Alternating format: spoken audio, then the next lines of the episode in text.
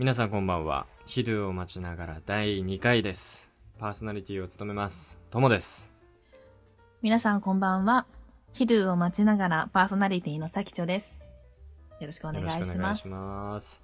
このラジオでは映画や本などの作品について肩書きのない社会人2人がテーマをもとに好き勝手喋るというコンセプトでお送りしております。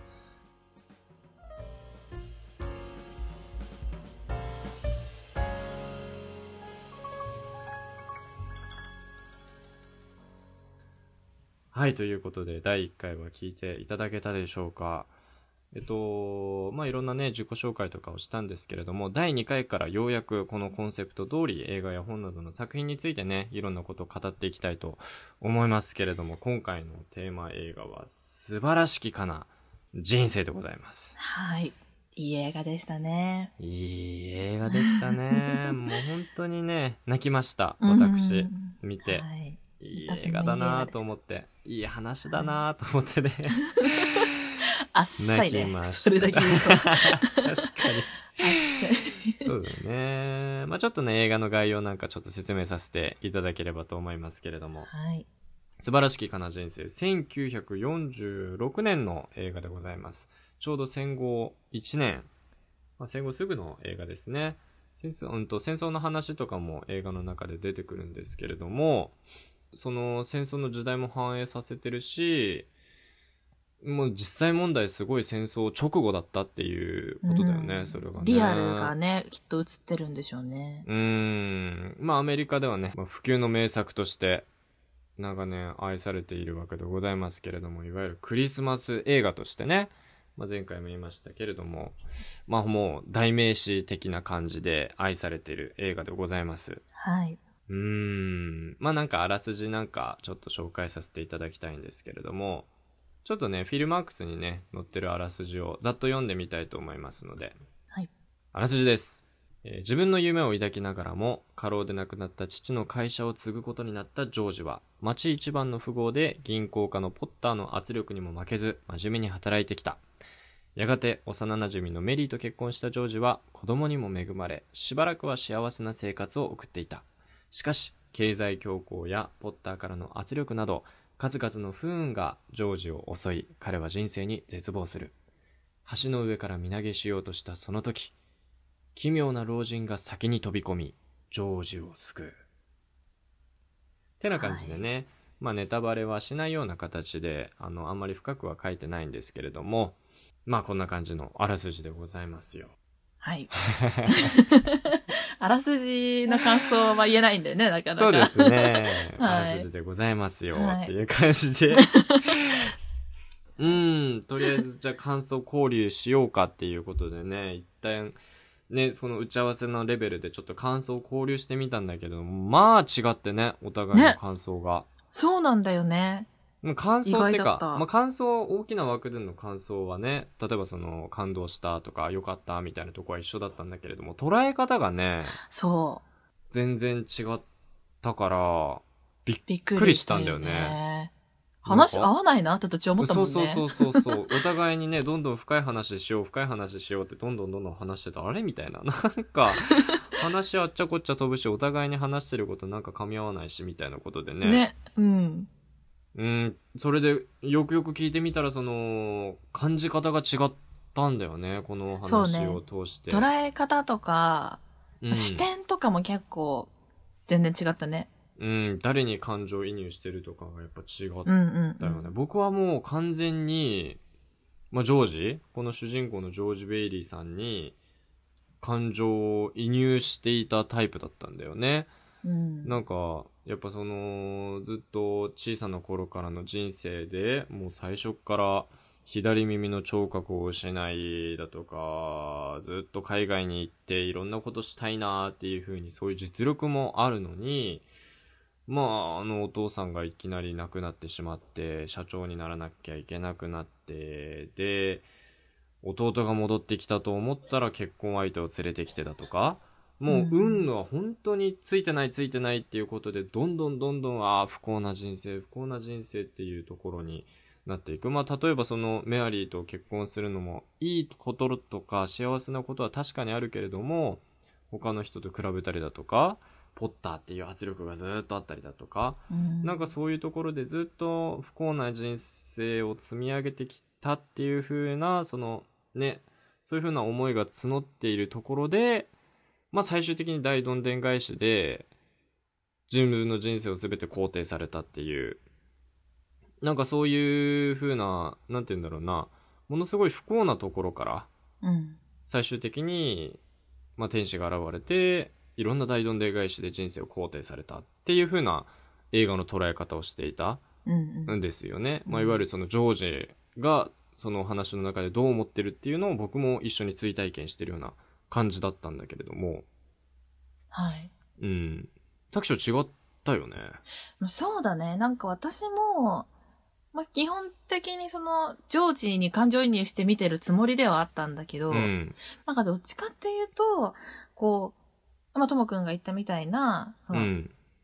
ついてないことが起こる、いっぱい起こるじゃん。ジョージの人生で。うんでも。なんかそれもついてないことが起こるっていうよりかは、こう、うん。まあ、一観客として、こう、ジョージ・ベイリーっていう人が、いかに、こう、うん反射的に、人のために、あの、まあ、人のためにというか、こう、相手の思いやりのある決断とか、思いやりのある選択を取ってきたかっていうのを、こう、見せられてるなっていう、うんうんなんか、で、ジョージは自分がそんな、まあ、グッドマンであることをうん。自覚してなくって、うん。なんか最後まで、こう、まあ、ちょっと悲観的になる、まあ、悲観的になってるような表現も私にはあんまりこう、さ、心に残ってないんだけど、そういう風に見てないからさ、うんうんうん。なんかこう、毎回反射的に人のためになるような選択をして、いろんな人を幸せにしてきてるのに、それに気づいてない、ジョージだけがそれに気づいてなくて、見てる私たちはうん。気づいてるのに、ジョージは全然気づかないで、最後の最後には、もうついに自分は、あの、自殺してその保険金がうん。入ることの方が自分が生きてることよりも価値があるんじゃないかぐらいに思う。自分がどんなに素晴らしい人間かなんて本当に気づいてないっていうところをこううん最後まで見て、なのに最後彼は気づくじゃん。自分がいない世界も見てるし、そして、まあ、いろんな人から支援が来たりとか、人がこううん自分のところに集まってくるっていう状況を見て、やっと長年の気づいてなかったこう自分の人生の素晴らしさに気気づく。っていう、なんかそこですごく感動したんだよね。だからどちらかというと、うん私が見てる視点って、こう、俯瞰してジョージの人生を見てる人そうだねっ。ていう視点で感動してるんだなと思って、んそうなると結構違うんだよね。客観的だよね、見方がね。いや、気づけよ、ねジョージみたいな。ずっと見てたわけでしょ、まあ多分ね、思いはそうだったんだと思いやー、面白いよね、なんかその違いがね。う。ね、違うもんだよね。うーん、どうしてもやっぱ俺はその、ジョージの視点になって、ああ、またダメだったか、みたいな。ああ、またここでついてないところが出たか、みたいな。えー、最終的にお金なくしちゃうのもうどうすんの？みたいなさ。うん。なんかそのジョージの人生と一緒に悲しくなったり、一喜一憂うんうんうん。してて、うーん、やっぱそういう風に、ジョージに感情移入してたんだよね、やっぱりすごい。うんなんかでうも、ん。やっぱ主人公の特性みたいなのが多分あって、うん。なんかそのジョージがこう手に入れられなくて悔しかったであろうものが、うん。例えばこう世界に羽ばたいてこう世界で活躍して大物になりたいとかね、うんあの、まあ、大学に行きたいとか、そういうもの、そのジョージが求めてたであろうものにあんまり共感しないから、単単純に自分自身がなんかその悔しさみたいなものが、結構身につまされないのかもしれないよね。普通にそれはその、チョイス、チョイスが、ちょなんか彼の人生に起きた悔しさの種類がうん。違うから、こう見方が自然と観客寄りになってるのかもしれない。なるほど。いや、だから俺は、そうだね、なんて言うんだろう。もっと自分の実力だったらとか、自分そうだねのこの環境がなければ、もっと俺はできたはずだとか、もっと俺の人生は成功していったはずなんだみたいな。いや、もちろんこんな、ジョージレベルのね、その、人生の選択をしてきたっていうところではないけれども、でもちょっと、ふと思い返した時にもっとこうしていればよかったんじゃないかなだとか、ああしてたら、もっと自分の人生はきらびやかになってたはずじゃないかな、みたいなのが、なんとなくジョージにその共感できるからこそ、うん、その、ダメなんじゃないかっていう風に思ってる人生のことを最終的にものすごく肯定されたっていうところで、自分の人生を肯定されてるような気がして、すごく幸せな気持ちになったし、うーん、救われたような感じがしたんだよね、やっぱ見ていてうんうんうんうん。ねだから多分、さっきそのさきちょが言ってたような、その、共感できるような部分っていうのが、俺は多分ジョージにあって、そういう風な視点になったのかなーって思うんだよね。めっちゃ泣いたもん、最後。ジョージと一緒に。わかる。あの、みんながお金わーって持ってくるときに、うわーすごい人生を肯定されてると思って。うん、なるほどね。うなんかそ、なんかどういう気持ちなんだろう。なんか私はさ、やっぱりその、確かにみんなが最後うんクリスマスイブの夜に、ジョージの家に集まってきて、うん、もうすっごい楽しそうに、わさわさわさって、うん、お札とかコインとかを出すじゃん。みんなが楽しそうに。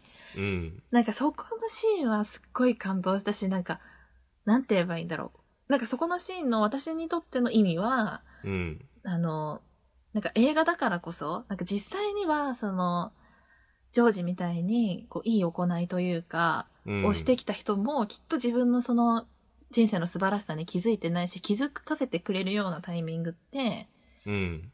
あんまり訪れないものだと思うけど、そうだね。うん、そう。でも、で、そうやってなんかこう悲観して、まあ悲観してっていうかこう、自分の価値を知らないまま、っていう人が多いのに、うんおまあ多い気がするのに、うん。なんかこのジョージはこういう風な形でこんなに楽しそうに人がもう家から溢れんばかりの人がみんなしてお金持ってきて楽しそうにね、うん持ってきて、なんかこんなものを手に入れたっていう形で彼が自分の人生がどんなに素晴らしいものだったかってことを知れたっていうところがさ、うん。なんかすごく救いだなと思って、なんか私の人生も、にもきっとこういうことは起こらないかもしれないけど、うん、うんでもなんかこういうメッセージ性のあるものがあるってことは、なんかこう救いだなって思ったっていう、なんかそこの感動だったんだよね、最後のシーンは結構。うん。なるほどね。うん。うん。そうだね。いや、俺は救われたもん。俺が救われたもん。一緒にね。うん。一緒に救われたもん。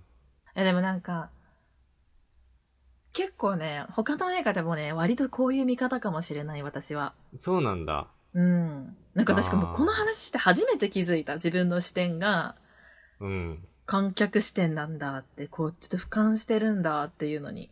うん。特にすごい違ったからね。なんねか話しててね。よね。なんか噛み合わないな、みたいなそね。うそうそう。あれなんでだろう？同じ映画見たのにな、みたいな。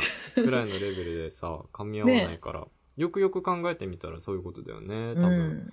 主人公に移入してるのか、それとも、うーん、客観的にね、俯瞰して見てるのかっていうところでのね、うんうんうん。多分違いなんだろうけど。そうか。いやでも俺は確かに、うーん、主人公に移入してみるな。なんかいろんな人に移入できればできるほど感動するというか、うんうんうん。言ってたね。うん、心が動かされるかな。だからすごいヒューマンドラマ系のやつは当たり外れがすごいあるんだよね。俺の中で。ああ、そうなんだね。全然これは入らないな、みたいなのは多分その人に移入できないからうんうんうん。なんだと思うんだよね。まあでもどっちかっていうときっと私はジョージ・ベイリーの、うん。そのなんか、あまあ、起きた出来事とかに関して、ちょっと自分のなんかこう人生から遠いんだと思う。そもそもね。。あ、じゃあ別にそういうことをしないっていうわけではないんだ。そのないねあの、移入しないっていうわけではないんだ。うん。ワンダー君は太陽っていう映画とかは、ああ、うん。もう、なんか、苦しいところから、うん。なんか、嬉しいところまで、なんか共感できすぎて、ずっと泣いてた。うんなんか2時間泣いてた。ああ、よかったよかった。じゃあ感情移入できないっていうわけじゃないんだね。そうだよ。うんそうなんだよどうしても私、キャラクターとかに感情移入できないんです、みたいな。相方間違ったかなって感じだよね。そういうそういう感じではなくてってことだね。そうそうそう。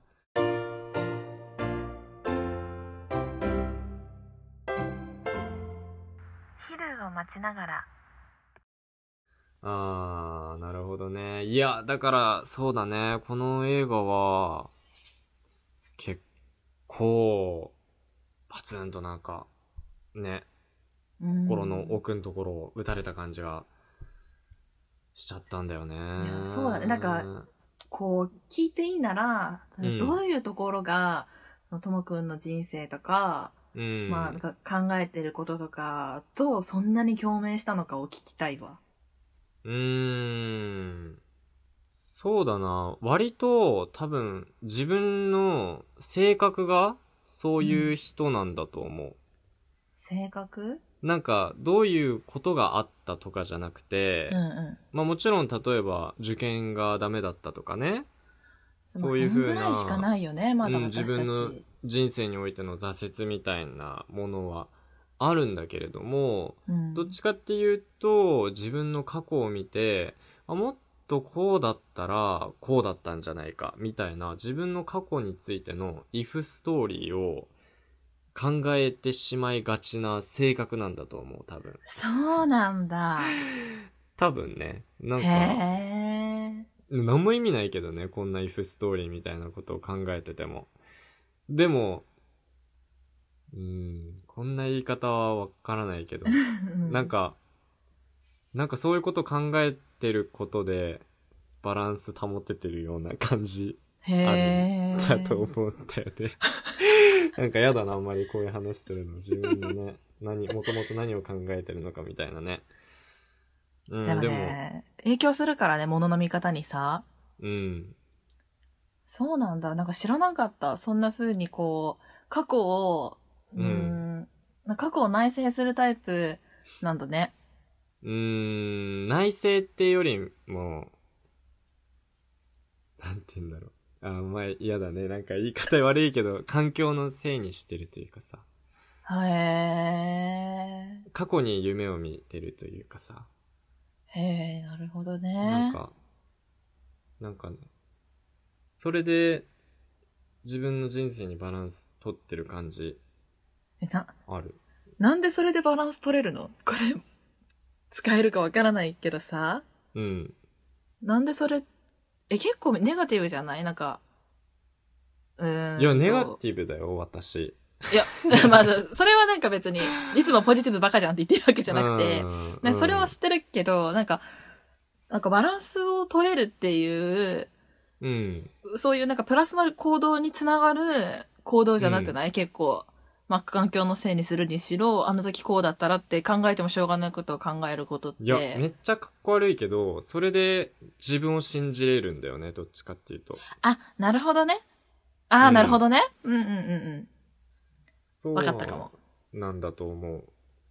うそっかそっか。原動力にもなるね、確かに。そうじゃない自分っていうのは実際今いるし、それがリアルな自分なんだけれどうも、ん。その if ストーリーを考えたりだとか、この、こうなってたら俺はこうなってたっていう自分を、がいることによって、うん、自信、それが自信になるんだよね。わかるかも。確かにね。確かうに。ん。そういうバランスを取るか。そうだね。多分それで今の、ああ、ダメだなって思ってしまう自分と、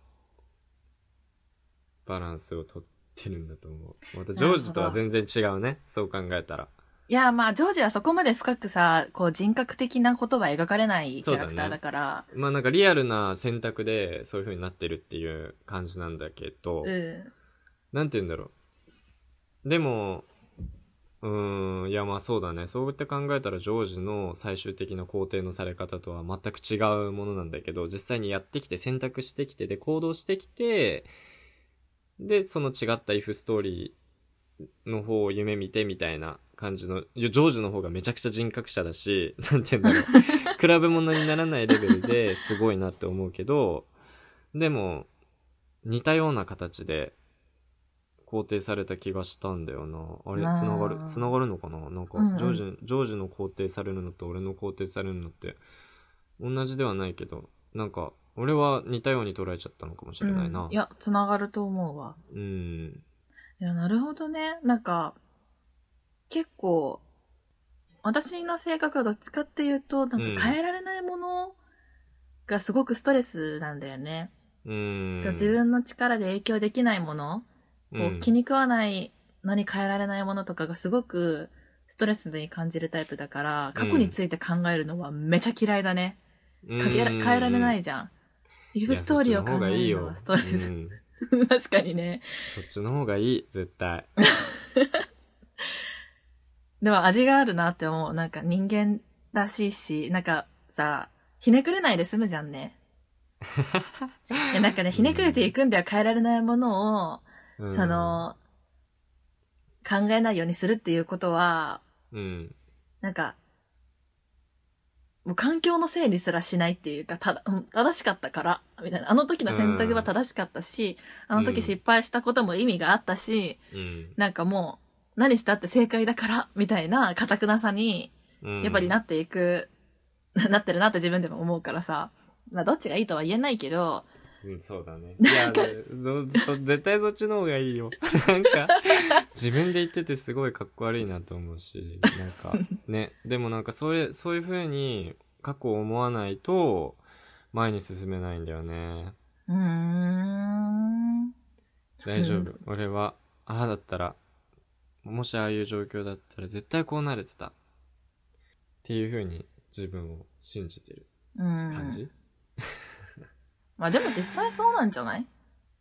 うん。実際その、そうだったらそうだったんだよ。過去のあの時に、ああだったら、うんああだったんだよ。いいんじゃない？ほんきっと事実だから、うーん、そうだね。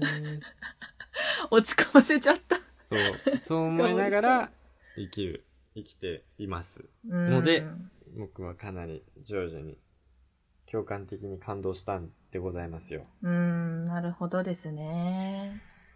いやー、ここまでなんか違うっていうのもね、ね面白いね。え。うん。でもなんか、でうん、その作品ごとに多分これってうん、入れ替わるだろうし、作品ごとにまたこの2パターンじゃないと思うよ、見方って。うん、うん、絶対そうだと思う。ねそれぞれの捉え方がね、色濃く出たね、でもこれ、出たね。うん、でもなんかさ、学生の時から結構やってるけどさ、見た映画とかうん、の感想交流。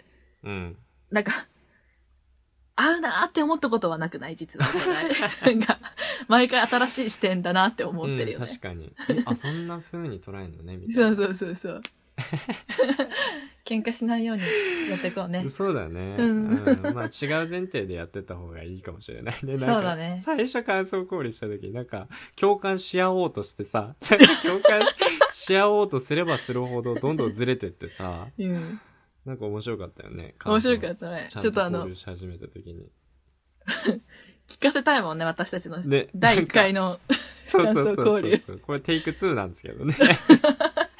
そうなんだ打ち合わよね。せとか言ってテイク1で撮ってみたら大失敗したっていうのでね。。そうそのね、違いが判明したんですけれども。そうだね。お互い相槌が遅くなっちゃうんだよね。なんか、うん何言ってるかわかんないから。そうそうそうそう。んみたいな。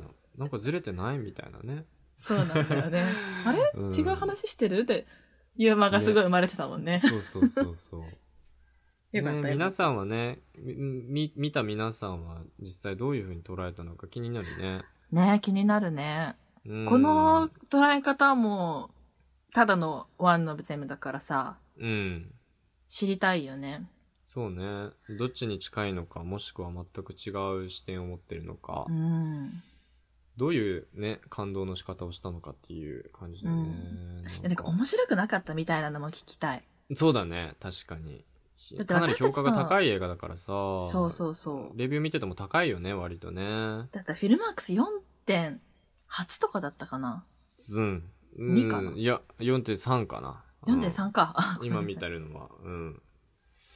かなりだよね。かなり高い、4っていかないもん。だって私たちの見方で見たら、その私たちが今こう喋った感じのお互いの視点とか、共感部分とか感動部分とかって、うん。なんかすごい私たちの考え方とか人生観みたいなのが反映されてるじゃん。うん。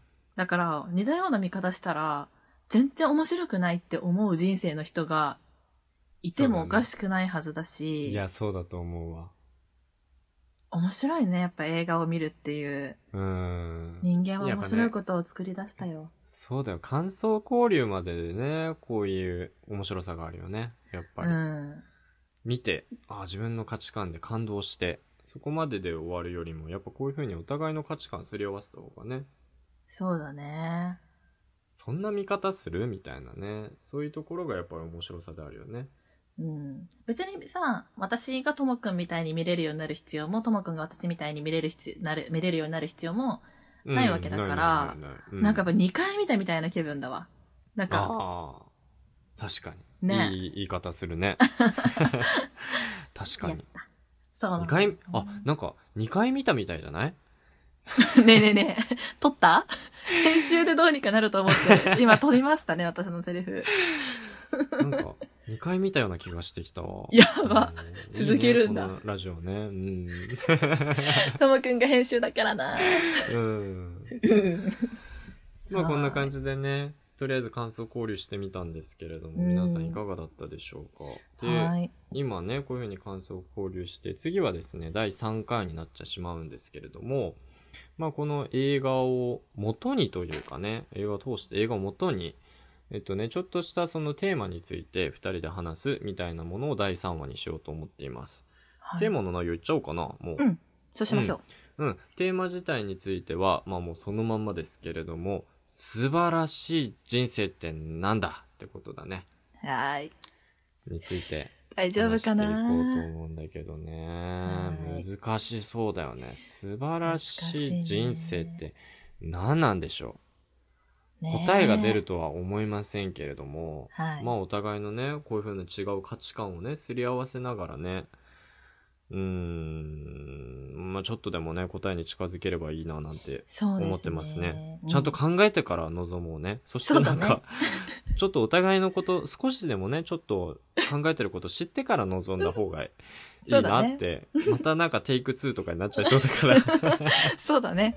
なんか、うんそうね、すり合わせて、あ、そうなんだって理解してから、こそう撮りたい。ね。それくらいでやった方がね、うん、綺麗に撮れるかもしれないですね。やっぱちょっと試行錯誤ですね、こっちのラジオの方も。そうですね。まだね、うん、まだ第2回ですから。そうですよ末永くね、皆さんに愛して聞いてもらっていくためにもね、うん。ちょっと試行錯誤の段階ですから。多めに見温かい気持。ちでね、うん、そう、はい多めに見ていただければななんて思います。はい。ということで、また第3回でお会いしたいと思います。はい。第3回楽しみにしててください。では、さよなら。さよなら。